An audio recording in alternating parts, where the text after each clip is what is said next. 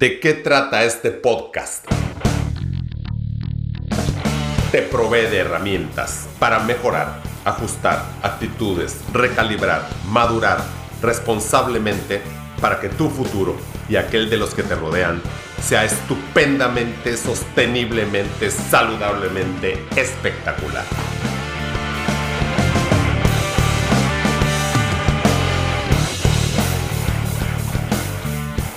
La ansiedad no es solo tener dificultades para respirar. La ansiedad es despertarse a las 3 de la madrugada de un sueño muerto porque tu corazón está acelerado. La ansiedad estalla en una erupción sin razón alguna. La ansiedad es estresarse por cosas que pueden o no ser reales. La ansiedad es cuestionar tu fe ¿Cómo podría mi creador permitir que me sienta así?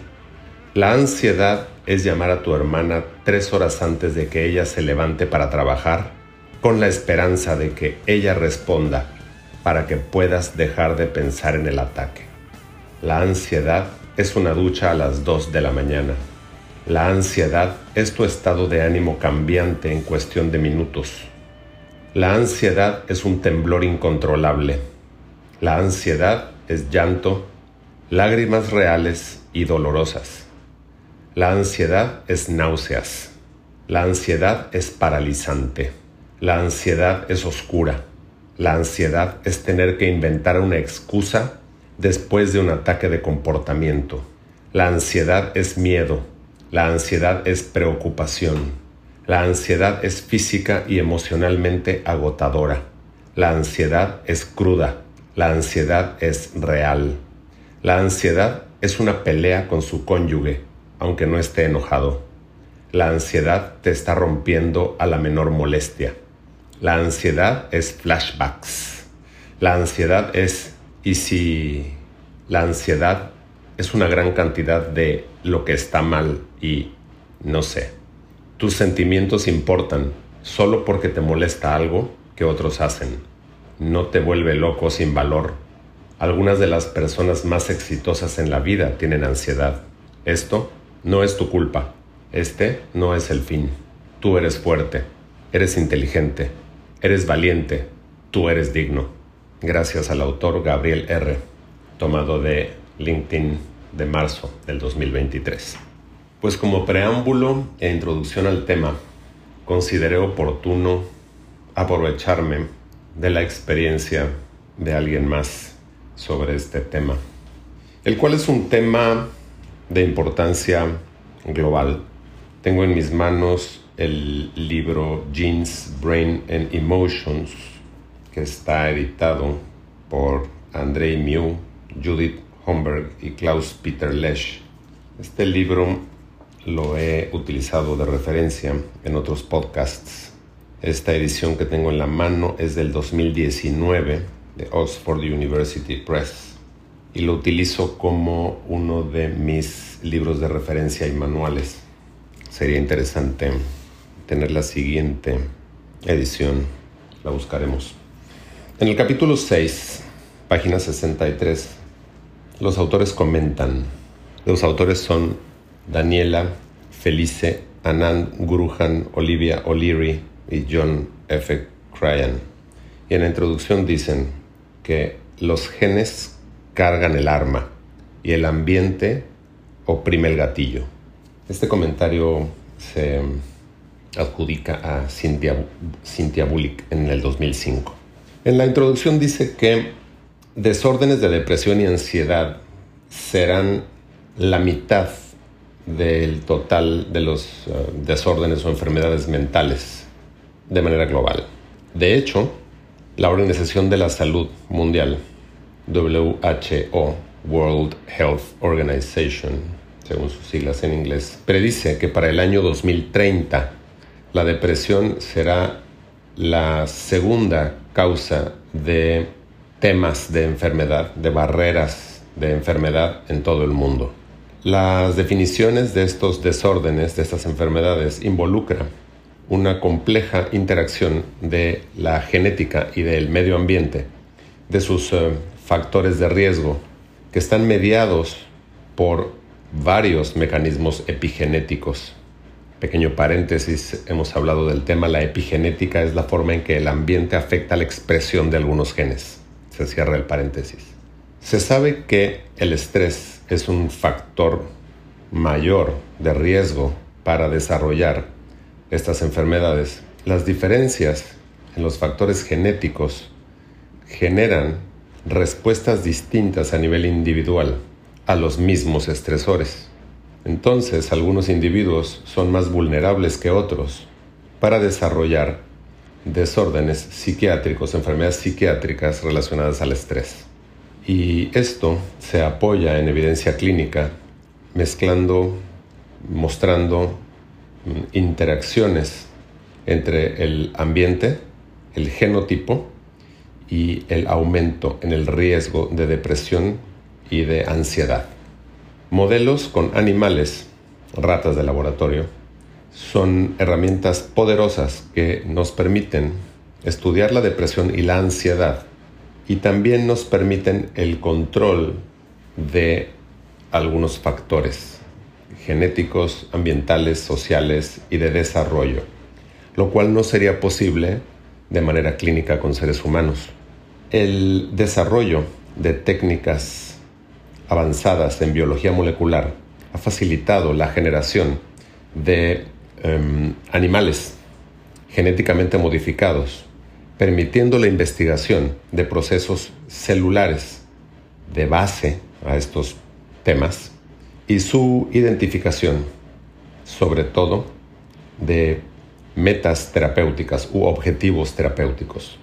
Pero es muy importante reconocer las limitaciones del uso de estos modelos, particularmente debido a que algunos síntomas de la depresión, como sentirse bajoneado o sentimientos de desvalorización, no pueden ser suficientemente modelados en este momento y con estas técnicas. Comenta de manera adicional que en este capítulo se van a comentar, platicar algunos em, candidatos, genes candidatos para estas interacciones en el tema de depresión y ansiedad. Y después platicaremos sobre genes candidatos que se están estudiando para estudios a futuro. Dice entonces que mm, genes candidatos para interacciones del medio ambiente involucran aquellos que tienen que ver con la respuesta neuroendocrina, o sea, de hormonas generadas por el cerebro o de sustancias producidas por el cerebro y su respuesta.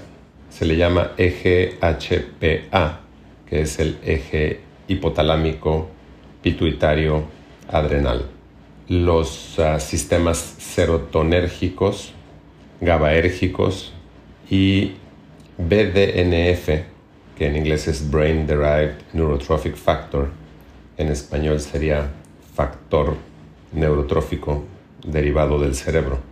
Entonces platicaremos de manera sintetizada de cada uno de estos modelos. El eje HPA es un eje neuroendocrino de respuesta del estrés. En respuesta al estrés, las neuronas del núcleo paraventricular del hipotálamo liberan corticotropina liberadora. Es una hormona que induce la formación y liberación de hormona adrenocorticotrópica de la glándula pituitaria anterior.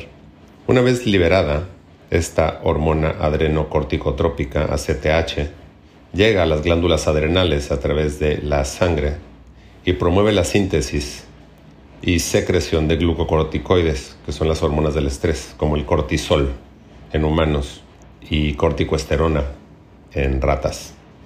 En el cerebro los glucocorticoides se enlazan a receptores mineralocorticoides de alta afinidad, llamados MR, o receptores de baja afinidad, por glucocorticoides llamados GRS. Entonces, los MR, los receptores mineralocorticoides, se enlazan a glucocorticoides de baja circulación y se piensa que son importantes procesos de señalización ambiental, los glucocorticoides, como por ejemplo la secreción base durante el ciclo circadiano. Dicho en otras palabras, el aumento de cortisol en la mañana nos despierta y conforme va bajando el cortisol durante la tarde, aumenta la melatonina y nos vamos a dormir. Dice que estos em, receptores son en, contraste con los de baja afinidad, GR, que se encuentran solamente cuando los niveles de glucocorticoides están altos, como por ejemplo cuando hay exposición al estrés. Estos GRs, los de baja afinidad, se localizan en el núcleo paraventricular del hipotálamo y son importantes para mediar, para negociar mecanismos de retroalimentación negativa, controlando la liberación de glucocorticoides. O sea, mientras más suben unos, más bajan otros. Muchos estudios preclínicos han investigado el rol de este eje en depresión y ansiedad y sus eh, enfermedades. Los ratones crónicamente tratados con corticosterona muestran conducta relacionada a depresión y ansiedad. Y en contraste, cuando se les ha generado un cambio genético a los ratones en partes específicas del cerebro, se disminuye la conducta de ansiedad. Por otro lado, los ratones que tienen una sobreexpresión de este gen que produce la hormona corticotrópica CRH muestran una conducta ansiogénica y es extrema. Comentan también que durante el desarrollo hay una ventana de tiempo crítica donde el estrés afecta a las funciones más adelante en la vida debido a estos mecanismos. Dice que el estrés en em, los meses de 6 a 12 después del nacimiento, en el caso de los humanos, puede alterar las funciones del eje HPA e inducir cambios permanentes en la sensibilidad al estrés en la vida adulta.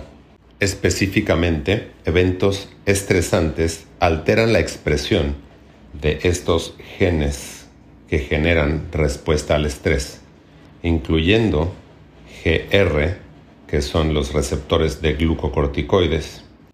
Estudios posteriores generaron evidencia de que mientras mayor es el cuidado materno durante los primeros eh, días después del nacimiento, esto reducía la respuesta al estrés y algunos niveles en sangre de em, hormona adrenocorticotrópica, niveles de hormona liberadora de corticotropina en el em, hipotálamo e incremento de niveles de mRNA a nivel hipocampo en los em, hijos.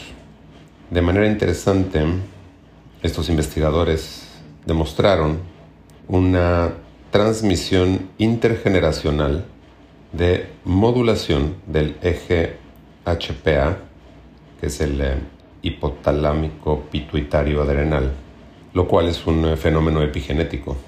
Estos eh, cambios epigenéticos pueden ser revertidos y pueden ser inclusive asociados con cambios en acetilación de las histonas y factores de transcripción. Hay muchos um, términos técnicos que explican de manera adicional cómo se realizó estos, uh, estos hallazgos y estos estudios que tienen que ver con acetilación de las histonas, metilación genética y enlace de algunos em, factores de transcripción, así como expresiones de receptores de glucocorticoides, respuestas del eje HPA, etc.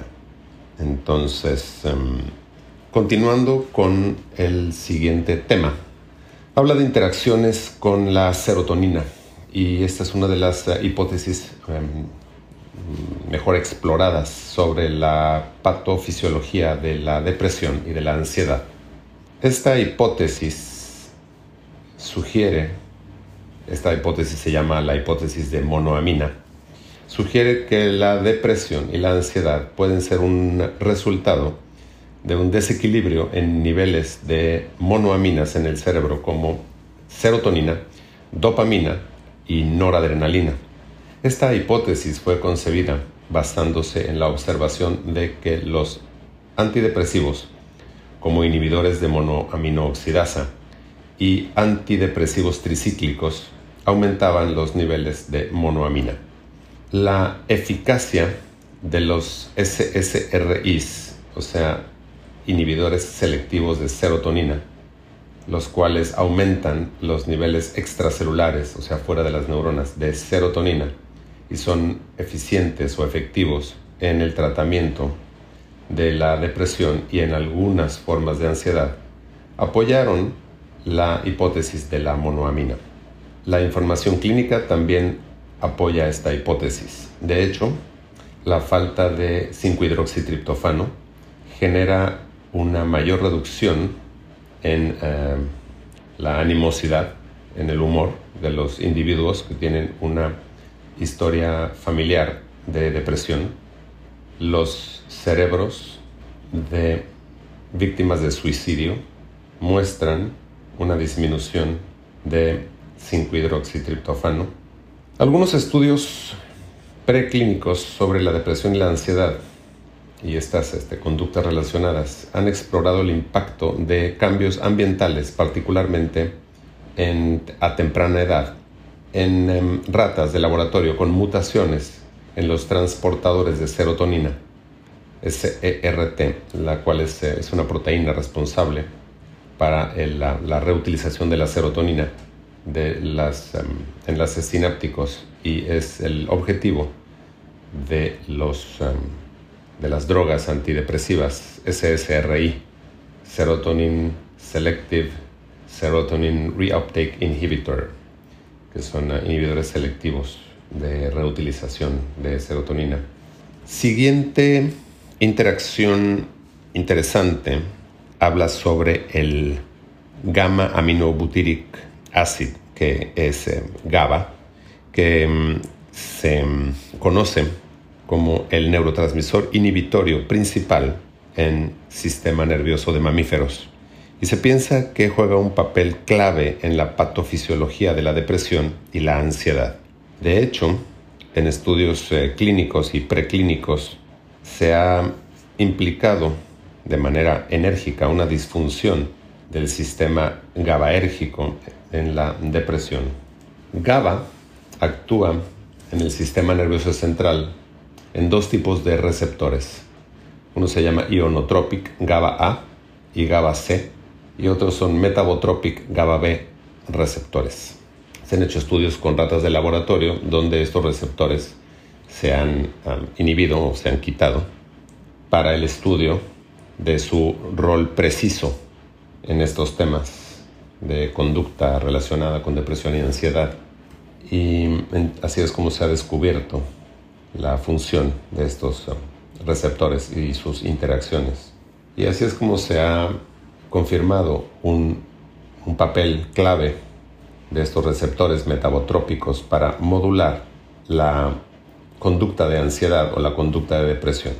Los em, ratones de laboratorio que no tenían ya sea el GABA B1 o el GABA B2, estos receptores, tenían una, una conducta fenotípica muy ansiosa e inclusive un fenotipo eh, antidepresivo una de, de las pruebas a las cuales sometían a las ratas de laboratorio es a, nadar. ¿no?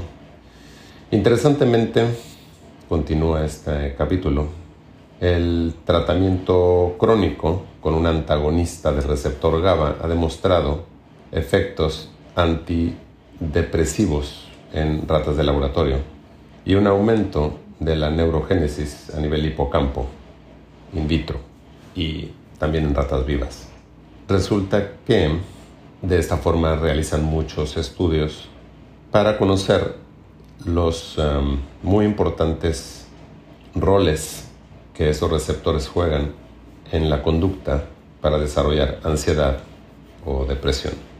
También se hizo otro estudio sobre cómo los um, estreses en los um, primeros uh, momentos de vida interactúan con los receptores GABA y se ha encontrado que esto tiene que ver con la resiliencia al estrés.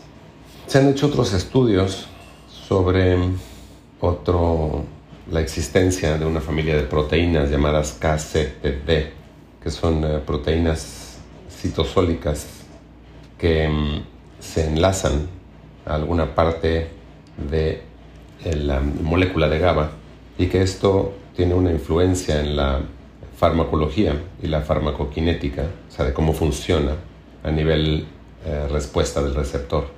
En uno de los estudios se encontró que una disminución en la regulación de una de estas proteínas KCTD estaba asociado con desórdenes psiquiátricos, inclusive desorden em, bipolar. Entonces, en general, estos estudios sugieren un rol del sistema GABA para modular la sensibilidad en respuesta a estímulo estresante durante la juventud e inclusive durante la etapa adulta eh, de mamíferos. Otro capítulo habla sobre BDNF, Brain Derived Neurotrophic Factor. Esta teoría de que la depresión se debe a este, a este factor derivado del, del cerebro dice que una deficiencia de BDNF, de este tipo de factores, se involucra en la patofisiología de la depresión y en el mecanismo de la acción antidepresiva. BDNF promueve neurogénesis en el hipocampo de adultos, o sea, el, nacimiento de nuevas neuronas, lo cual es un mecanismo de acción eh, antidepresivo y tratamiento antidepresivo aumenta la expresión de BDNF en el hipocampo. Entonces, pacientes sin tratamiento depresivos demuestran bajos niveles de BDNF en sangre que pacientes sanos o pacientes tratados con algunos antidepresivos. Hay algunos em, genes candidatos que se están estudiando para entender desórdenes de ansiedad y depresión de manera más completa. Durante las últimas décadas, algunos investigadores han buscado genes Mm, objetivos, que les llaman, para el tratamiento de enfermedades de depresión y ansiedad.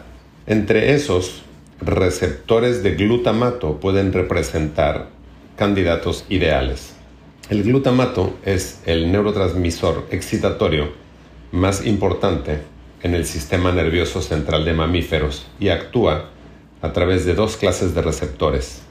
Unos se llaman ionotrópicos, que tienen que ver con los canales ligandos de iones y otros se llaman metabotrópicos que tienen que ver con el enlace a la proteína G.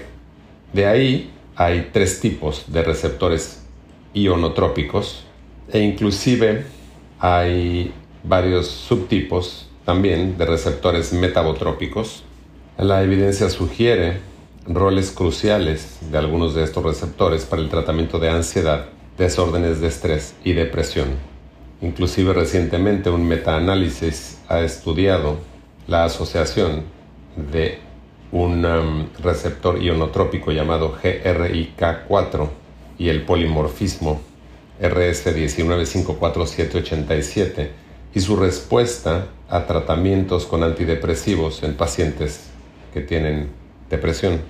También los genes GRIA3 y GRIK2 se han asociado a tratamiento para pacientes suicidas. Inclusive los polimorfismos dentro del receptor de glutamato del gen GRM1 ha sido asociado también con depresión.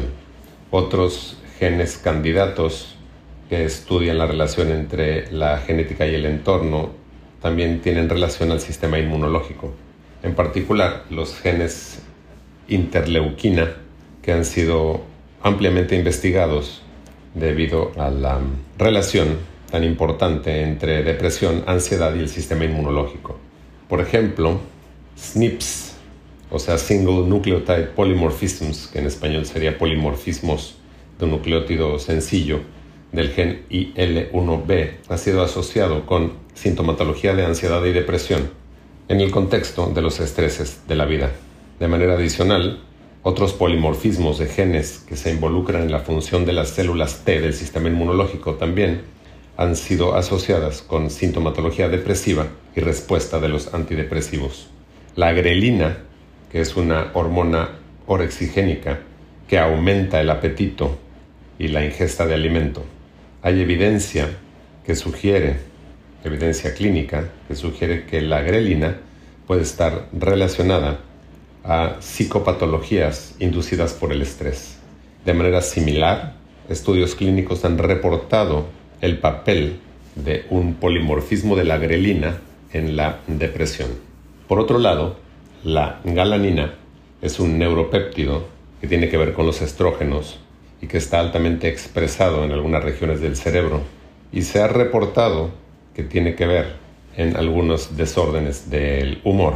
Algunos estudios preclínicos y en humanos sugieren que la galanina modula conducta relacionada a la depresión y a la ansiedad, también de la misma forma como una respuesta antidepresiva. Investigadores han reportado eh, variantes de los genes GAL y sus receptores y cómo puede esto ser un riesgo para desórdenes de ansiedad y factores de depresión en individuos expuestos a estrés en los primeros eh, meses de vida. De manera intrigante, los efectos de los polimorfismos de galanina también pueden ser específicos para género y también dependen de eh, niveles de estrógenos. Dice que de manera general, los genes relacionados a glutamato, grelina, galanina y sistema inmunológico pueden representar objetivos futuros para desarrollar terapias para mejorar casos de depresión y ansiedad. Concluye que a futuro estudios clínicos y preclínicos se necesitan para conocer las interacciones de la genética y del entorno de manera importante, prioritaria, para entender estos desórdenes psiquiátricos. Comentan también que revisando la teoría del eje mm, cerebro-sistema digestivo de desórdenes relacionados a los desórdenes psiquiátricos, cambios en la composición de la microbiota y de la dieta deben ser evaluados para seguir investigando las interacciones entre microbiota intestinal y una colección de genes relacionados a la depresión y a la ansiedad. Que de hecho el concepto arcaico de que somos lo que comemos cada vez se apoya más y cambios en la microbiota puede ser una importante estrategia de terapia. Como conclusiones y perspectivas a futuro, se sabe que es claro que la genética interacciona con el ambiente de forma compleja y determina la susceptibilidad o resiliencia a desarrollar desórdenes o enfermedades psiquiátricas. Más allá dice que hay algunos eh, estudios robustos y replicados en la literatura y que una de las razones de esto es porque los desórdenes psiquiátricos son enfermedades complejas con causas genéticas multifactoriales y ambientales multifactoriales. No es solamente un gen o un evento en la vida lo que las explica. Estudios a futuro son importantes y necesarios para expandir el conocimiento utilizando técnicas de alta resolución. Y aquí mencionan las técnicas, una se llama TALENTS, Transcription Activator Like Effector Nucleases, Clustered Regularly Interspaced Short Palindromic Repeats, o sea, CRISPR. De hecho, Doudna recibió hace poco Premio Nobel de Medicina por el desarrollo de esta técnica de, edición genética optogenics y receptores por diseñador o diseñados activados exclusivamente por algunas eh, drogas eh, eh, de diseñador o drogas este, diseñadas, cuyo acrónimo en inglés es DREADS. Y el nombre en inglés también es este, de preocuparse.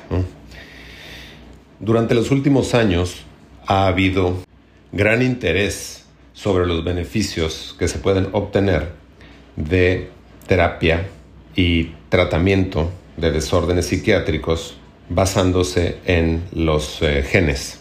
De hecho, se puede argumentar que intervenciones a nivel población puede ser mucho más efectivo que em, caso a caso de manera individual para disminuir la incidencia general de estos desórdenes en la sociedad actual.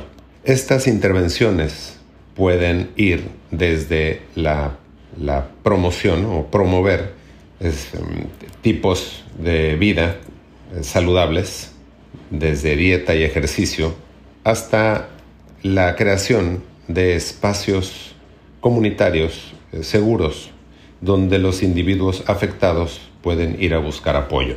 Aún así, la idea de tener un mapeo genético completo, junto con una historia detallada, puede ser de enorme valor a pacientes que resisten los tratamientos convencionales. Considero que como conclusión a esta interesantísima información, voy a agregar que durante años de mi trabajo con el coaching epigenético, hemos podido entender y apoyar a todos aquellos participantes para mejorar de manera considerable, inclusive a pensar de que no había tal eh, enfermedad o tal diagnóstico en casos de personas con depresión, con ansiedad, tomando medicamentos que finalmente no le funcionaban y de hecho acabando con la oferta de mm, fármacos ideados para tal efecto. Entonces, dicho de otras palabras, dicho en otras palabras, al no funcionar ni el diagnóstico ni las terapias recomendadas previamente, el cambio de estilo de vida, eliminando algunos alimentos que se sabe que tienen efectos nutrigenómicos, afectando la expresión de algunos polimorfismos genéticos, respetando los ciclos circadianos y reconstruyendo esta estructura de estar activos y despiertos durante el día y estar descansando correcta y profundamente durante la noche, aunados a ejercicio físico, etc., promueve una recuperación, promueve una, em, en alto porcentaje, una recuperación de la salud del paciente. Y como siempre, invito a pensar en una realidad alternativa donde existe una mejor versión de ti mismo. Saludos y hasta la próxima.